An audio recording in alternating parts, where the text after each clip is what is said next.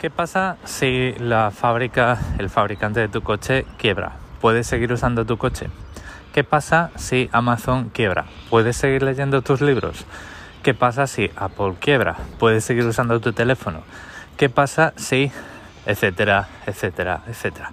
Vamos a hablar un poquito de a dónde nos están conduciendo los tiempos que corren y cosas que al menos deberíamos plantearnos de vez en cuando.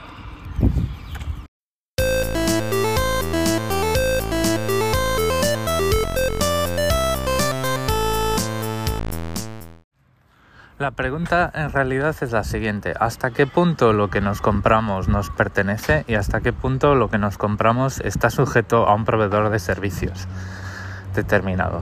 Eh, no os voy a asustar con Tesla, pero sí que lo voy a hacer, porque estamos viendo, por ejemplo, que en países donde se conduce por la izquierda, eh, Tesla ha decidido dejar de fabricar coches con el volante a la derecha y mm, y te venden un modelo europeo o un modelo norteamericano, como lo queramos ver. Esto lo que quiere decir, o sea, no solo es que estás en el lado contrario y que llegarle a la máquina del ticket del parking te cuesta más trabajo y por lo tanto te han dado un palo para llegarle, para poder sacar el palo por la ventanilla, sino que es peligroso. El volante está al lado contrario de la mano por la que conduces y estamos acostumbrados a medir el volumen del coche de acuerdo a esa posición relativa con el carril. Si conduces por el lado que no es, con el volante al lado que no es, las primeras semanas son unas semanas con un riesgo de accidente altísimo. Y es así porque, o sea, tú piénsalo. O sea, tú cuando conduces, cuando te metes a contramano por una calle por error, em, por una calle de doble sentido, casi instantáneamente te sientes incomodísimo porque ves que estás fuera de lugar, porque el volante, la posición del volante con la posición del carril no, no cuadra con tu memoria muscular y con tu memoria espacial. Entonces, pues rápidamente corriges y evitas el accidente. Aquí nos están quitando eso, ¿vale? Pero lo que más me preocupa es que el, el el, jefe. Vamos a ver, no sé qué puesto tiene, no sé qué puesto robó con unas argucias legales, porque eso fue lo que pasó con Tesla. Pero eh, tenemos ahí a Elon Musk, que ya sabemos cómo está em, tirando Twitter por el terraplén. ¿eh? Entonces, pues oye, cuando las barbas del vecino ves pelar, pon las tuyas a remojar. Yo lo siento mucho si tienes un Tesla y si me vais a llamar agorero y todo lo que queráis, pero yo ya lo veo venir. Entonces, pues agarraos que igual vienen curvas. Y lo digo porque, por ejemplo, el Tesla se abre con una aplicación de un móvil. Y como te dejen de actualizar esa aplicación del móvil, ¿qué haces? Bueno, seguro que tienes otro tipo de llaves, pero, mm, pero ya te van recortando las características del coche que compraste. Si puedes seguirlo utilizando, me alegro. Pero bueno, Tesla son más cosas, son las baterías de las paredes, son las, la infraestructura de carga. Ojo, que hay un montón de cosas, eh, un montón de huevos en la misma cesta. Vamos a cosas más mundanas. Eh, ¿Qué pasa si, por ejemplo, en un determinado momento eh, tienes toda tu copia de seguridad y todas tus librerías de cosas en OneDrive, por decir algo, y Microsoft te bloquea la cuenta porque por la razón que sea error, omisión o, o con razones, eh, has incumplido esos términos y condiciones. ¿Dónde están tus datos? ¿Qué es lo que ocurre ahí? ¿no? Em, claro, si eso lo utilizas como si fuera una réplica más y las tienes en otro sitio, pues bueno, pues lo que ocurre es que tu ordenador ya no se sincroniza. Pero muchas veces y por defecto, OneDrive los servicios en la nube vienen configurados para, entre comillas, ahorrar espacio y lo que tienes en, el disco en realidad es un acceso directo que cuando haces doble clic, OneDrive o el proveedor de cloud que sea se descarga el fichero y te lo deja abrir. ¿Qué ocurre si, o por ejemplo, si Microsoft eh, sufre un ataque de negación de servicio distribuido masivo y no puedes acceder a tus datos cuando los necesitas? Eh, el, ejemplo que os ponía con Kindle, los libros electrónicos que compramos en todas partes tienen DRM. Eh, hay dos, tres principales em, proveedores de libros electrónicos protegidos con derechos con protección de derechos digitales, que son Kindle, Adobe Digital Editions y Kobo. Eh, Adobe Digital Editions. Tú para eh, leer tus libros necesitas un software que se llama Digital Editions. Yo me lo he descargado esta semana porque quería eh, reorganizar mi colección de libros con calibre y ese programa apesta a Windows 7. O sea, ese programa no lo actualizan desde el año de la TANA. ¿Qué pasa si Adobe descontinúa Digital Editions? ¿Qué pasa con nuestros libros? ¿Cómo los podemos desproteger? El DRM lo que quiere decir es que el libro tú cuando te lo compras está cifrado y cuando tú autorizas un ordenador, a, haces login en tu cuenta de Adobe, el, el programa se descarga una clave criptográfica que te permite descifrar esos libros. Y luego, pues los mandas a tu dispositivo. Eh, en su día, Adobe Digital Editions reconocía los dispositivos conectados y te podía además eh, restringir el libro para que solo se viese de alguna forma oscura y extraña, para que solo se viese en ese dispositivo. Con Kindle pasa de una forma parecida y te propongo un experimento. Vete a tu biblioteca de Kindle en, el, navegador, en el ordenador, y en las opciones del libro pon eh, descargar y cargar por USB. Hay un menú desplegable a la derecha y una de las opciones es descarga y eh, o sea, descargar el libro para eh, enviarlo por USB al ordenador, al, al dispositivo. Lo que Amazon te va a decir es, antes de descargarlo, que escojas el dispositivo en el que lo vas a cargar y te da una lista con tus Kindle. Pinchas en uno y ese dispositivo es el único en el que ese libro se va a poder leer por también un esquema eh, criptográfico que tiene que ver con el número de serie del dispositivo y movidas así. En realidad, el proveedor del libro, cuando tenemos un libro con DRM, nos tiene que autorizar para leer ese libro. ¿Qué ocurre si ese proveedor tiene una caída de servicio? O si ese proveedor desaparece. O si ese proveedor, eh, imaginaos, Google Books. Google Books, em, Playbooks, eh, vende libros que están eh, protegidos con DRM y por suerte están protegidos con Adobe Digital Editions. Pero imaginaos que Google tuviese su propio esquema y ya sabemos cómo Google eh, tiene el, gatillo fácil, es una compañía de gatillo fácil y en cualquier momento pues cierra Google Books. ¿Y qué hacemos?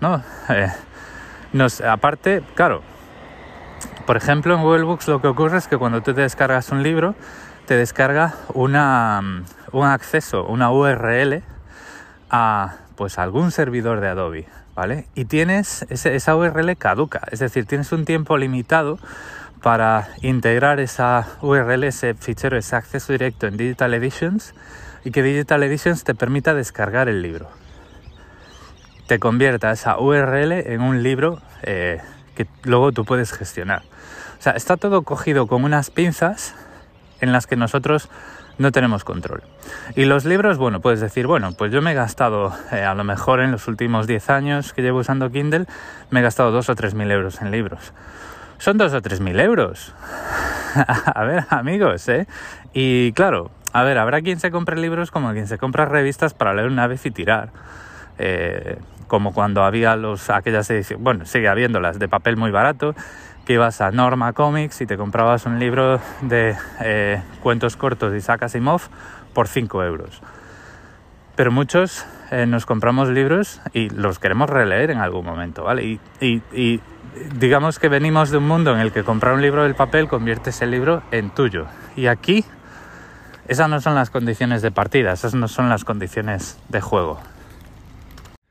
Ya para cerrar el tema libros, hubo una vez que a la gente le empezaba a desaparecer libros porque Amazon pues rompió un contrato con una editorial y le desaparecían libros de su biblioteca.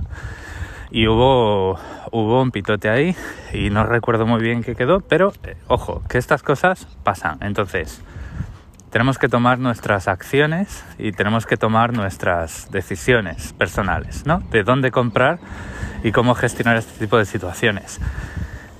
Más cosas, cosas mucho más intuitivas. Tú tienes toda tu vida de correo electrónico en Gmail, por poner un ejemplo. ¿Qué pasa si Google decide descontinuar Gmail? pues, eh, ¿qué, es lo que haces? ¿no? ¿Cómo, ¿Cuál es tu estrategia de, salida de, de, Gmail? Y yo, por ejemplo, pues hemos hablado mucho de tener nuestro propio dominio de correo electrónico y para aquí y para allá y tal y pascual. Pero, claro, con el correo electrónico eh, hablemos de un montón de cosas que no están reguladas, ¿vale? Porque, por ejemplo, eh, me podéis decir, no, el teléfono móvil, la portabilidad, porque eso está regulado. Porque el número de teléfono es algo eh, mucho más antiguo y es algo que las autoridades competentes del gobierno correspondiente han pensado que para proteger al ciudadano y para eh, probablemente proteger la identidad del ciudadano, pues tienen que obligar a las compañías a, tener esquemas de portabilidad. Pero el correo electrónico no tiene esa regulación. Y os, vuelvo a recordar el caso, el, caso de un padre que en medio de la pandemia envió unas fotos de su hijo que tenía una, una irritación pues bastante, bastante eh, digamos, bastante notoria en la zona de la ingle. A un médico, saltó el algoritmo de eh, material, em, vamos, de material sensible con fotografías de menores, vamos a decirlo así porque no, no, quiero, no quiero usar el término incorrecto, y y le bloquearon la cuenta y no hubo manera de recuperarle la cuenta y ese, esa persona perdió todo lo que tenía en Google incluyendo el acceso a su propio teléfono, eh, teléfono móvil que era un Android, cuenta de Google, sus aplicaciones, su correo electrónico, sus fotos, toda su biblioteca de material comprado en Google. Estas cosas pasan. Y Aquí pasan dos cosas. O sea, el, padre, este padre del, que os estoy hablando, en medio de la pandemia, hizo lo que debía hacer para ayudar a su hijo. Em, si nosotros eh, vemos, eh, si, la moraleja de esta historia no, la sociedad no la absorbe, no la entiende y no regula este tipo de situaciones, lo que va a pasar es que nosotros, cuando eh, nos veamos en la misma situación de ese padre, si tenemos un teléfono de Google, pues tomemos otro tipo de acciones poniéndonos en riesgo a nosotros, ir al hospital en medio de una pandemia, eh, arriesgándonos a caer enfermos, nosotros y nuestro hijo, o, em, directamente decir, pues eh, no voy a enviar una foto, no vaya a ser que me cierren la cuenta de Google y eh, pues una irresponsabilidad todavía mayor que es no ir al médico con tu hijo. Y cuando las autoridades no reaccionan y no nos devuelven el control sobre las cosas que tenemos y no le ponen los puntos sobre las síes y le obligan a los proveedores de servicios a, desarrollar mecanismos eh, que al final lo que hacen es protegernos a nosotros como ciudadanos, que para eso tenemos gobiernos. Nosotros tenemos gobiernos para que nos protejan. Elegimos una serie de personas, le damos un poder mayor. Eh, que el que cada uno de nosotros tiene individualmente, porque necesitamos que alguien nos represente y proteja nuestros intereses. Y eso es lo que significan las regulaciones. Y todo este tipo de cosas no están reguladas. O sea, ¿qué es lo que, si yo ahora pregunto al consumidor, al, defensor del consumidor en Australia o en España, oye, mira, yo tengo un coche, no sé si es el caso de Tesla, me lo voy a inventar. Tengo un coche que se llama eh, Prisma. Y este coche solo se puede abrir con una aplicación del móvil. Le he preguntado al fabricante qué es lo que pasa si cierra, si yo puedo abrir mi coche y no me ha dado una respuesta. ¿Qué respuesta te dan en tu país? ¿Se encogen de hombros? ¿Te dicen no haberlo comprado? ¿O te dicen pues sí, vamos a formalizar una queja y lo vamos a mirar porque esto... Eh, esto no, esto es un contrato de compraventa abusivo, ¿no? Al final tenemos un montón de contratos de compraventa en el cajón eh, en los que eh, nosotros hemos pagado, pero no tenemos, eh, no tenemos una posición de, de fuerza o una posición en la que podamos ejercer nuestros derechos como consumidores. Muchos de ellos nos los recortan, no leemos los términos y condiciones. Probablemente si los leyesen con atención llegarían a conclusiones que son contratos de compra-venta abusivos y que, por ejemplo, eh, desde muchos puntos de vista, lo que debería ser es que si, por ejemplo, Amazon cierra su línea de libros Kindle, eh, nos debería entregar las llaves a todos los libros, porque está rompiendo su contrato de compra-venta, ¿vale? Incluso si em, yo pongo en duda que una cláusula eh, que diga que si Amazon cierra te jodes, que es lo que es lo que pasa en realidad, eh, no voy a decir que sea ilegal porque no soy abogado, pero es, es, abusiva. O sea, si yo me compro un libro, pago 15 euros y la semana siguiente Amazon quiebra, eso no es culpa mía. Yo quiero seguir leyendo mi libro. Eh, a mí que me importa que Amazon cierre. Yo he pagado por mi libro. No lo he terminado de leer. o lo que sea, ¿no? Entonces, este tipo de cosas es una segunda discusión que, en la que estoy, me estoy empezando a meter, me estoy empezando a mojar las puntas de los dedos de los pies y que es la siguiente discusión al derecho a reparar, que es cuántas cosas son realmente nuestras. Si probablemente eh, veis el canal de Luis Rosman, me podréis decir, tú ves mucho el canal de Luis Rosman. No, no lo veo mucho porque me parece que es un tipo que siempre está enfadado y hay veces que cuando yo termino de trabajar no necesito enfadarme más, pero es que solo con ver los títulos de sus vídeos, pues ya te vas empapando de esta discusión, porque dice coches por suscripción, pero esto qué mierda es y tal, ¿no? Entonces, pues tú ya vas eh, pillando ideas que luego puedes ir leyendo por ahí. Y es muy preocupante. Yo, por ejemplo, eh, me he pasado un par de días cuando estaba reorganizando mi biblioteca de calibre en el en el ordenador nuevo, em, pues he ido un paso más allá y he ido eh, quitando los, eh, los mecanismos de DRM, liberando todos mis libros. Eso no es ilegal. Lo que es ilegal es liberar libros de su DRM para compartirlos o para venderlos yo. Yo quiero liberar mis libros de DRM para poderlos leer en el futuro y no estar ligado a un dispositivo, no estar ligado a una empresa privada que puede quebrar en cualquier momento o que puede considerar que Adobe Digital Editions pues ya no le revierte los beneficios que le revertía dejar de soportarlo. Y yo dónde están mis libros no entonces pues eso lo he estado haciendo no es que tenga una enorme biblioteca de libros pero por ejemplo una cosa que pues yo me planteo es pues comprar más libros en papel ir a tiendas de segunda mano. O sea, yo no necesito un libro para el olor del libro nuevo, que abres las páginas y huele y no sé qué. Yo, pues un libro, con tal de que esté cuidado, pues me parece bien. Y yo, pues mira, si me venden un libro interesante eh, de segunda mano, eh, con tal de poderlo leer, pues a mí me parece bien, ¿vale? Y claro, libros de papel que de remen y que niño muerto, eso no, eso no existe ahí, ¿no? Em, el correo electrónico, pues ya, eh, ya, pues ya hemos hablado del correo electrónico y el, dominio personal hasta la náusea.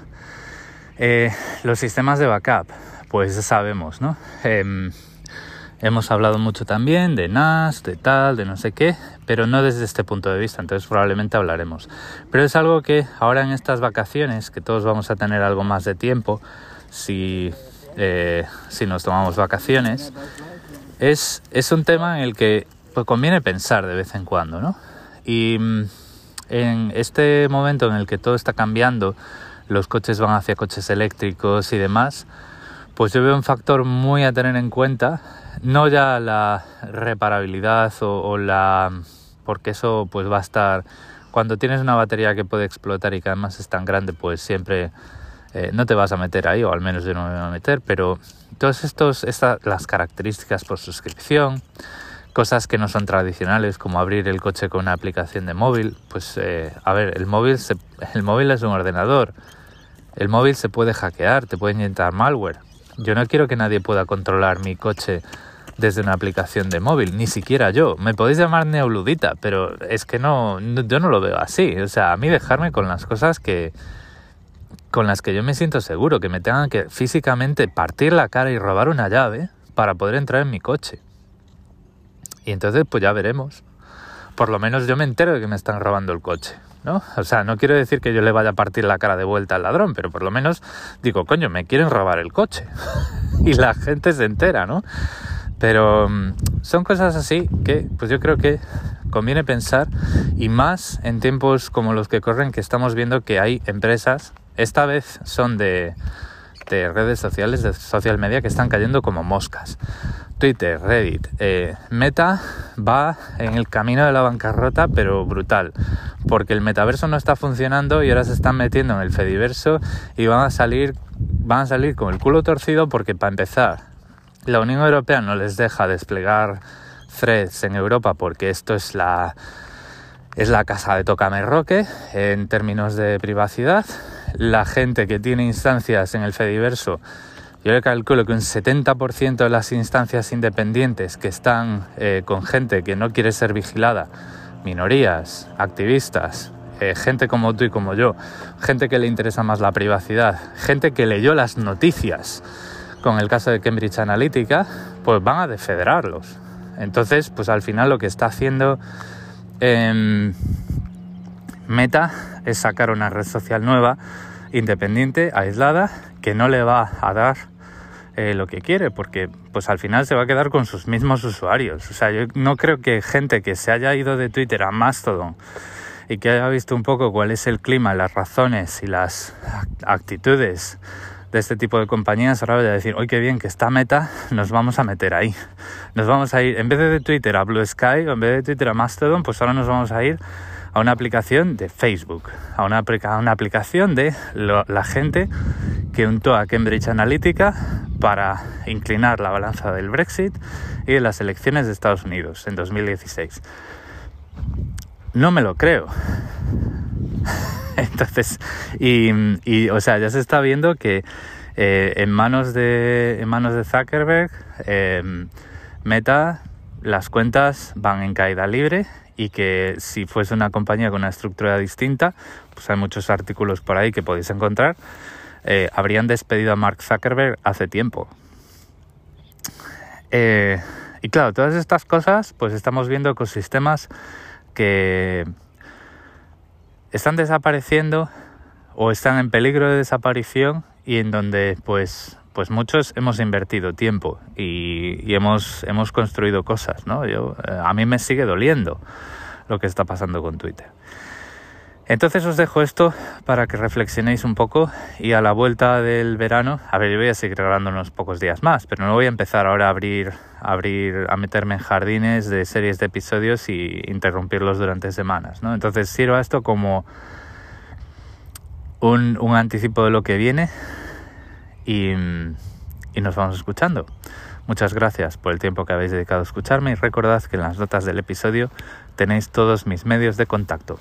Un saludo.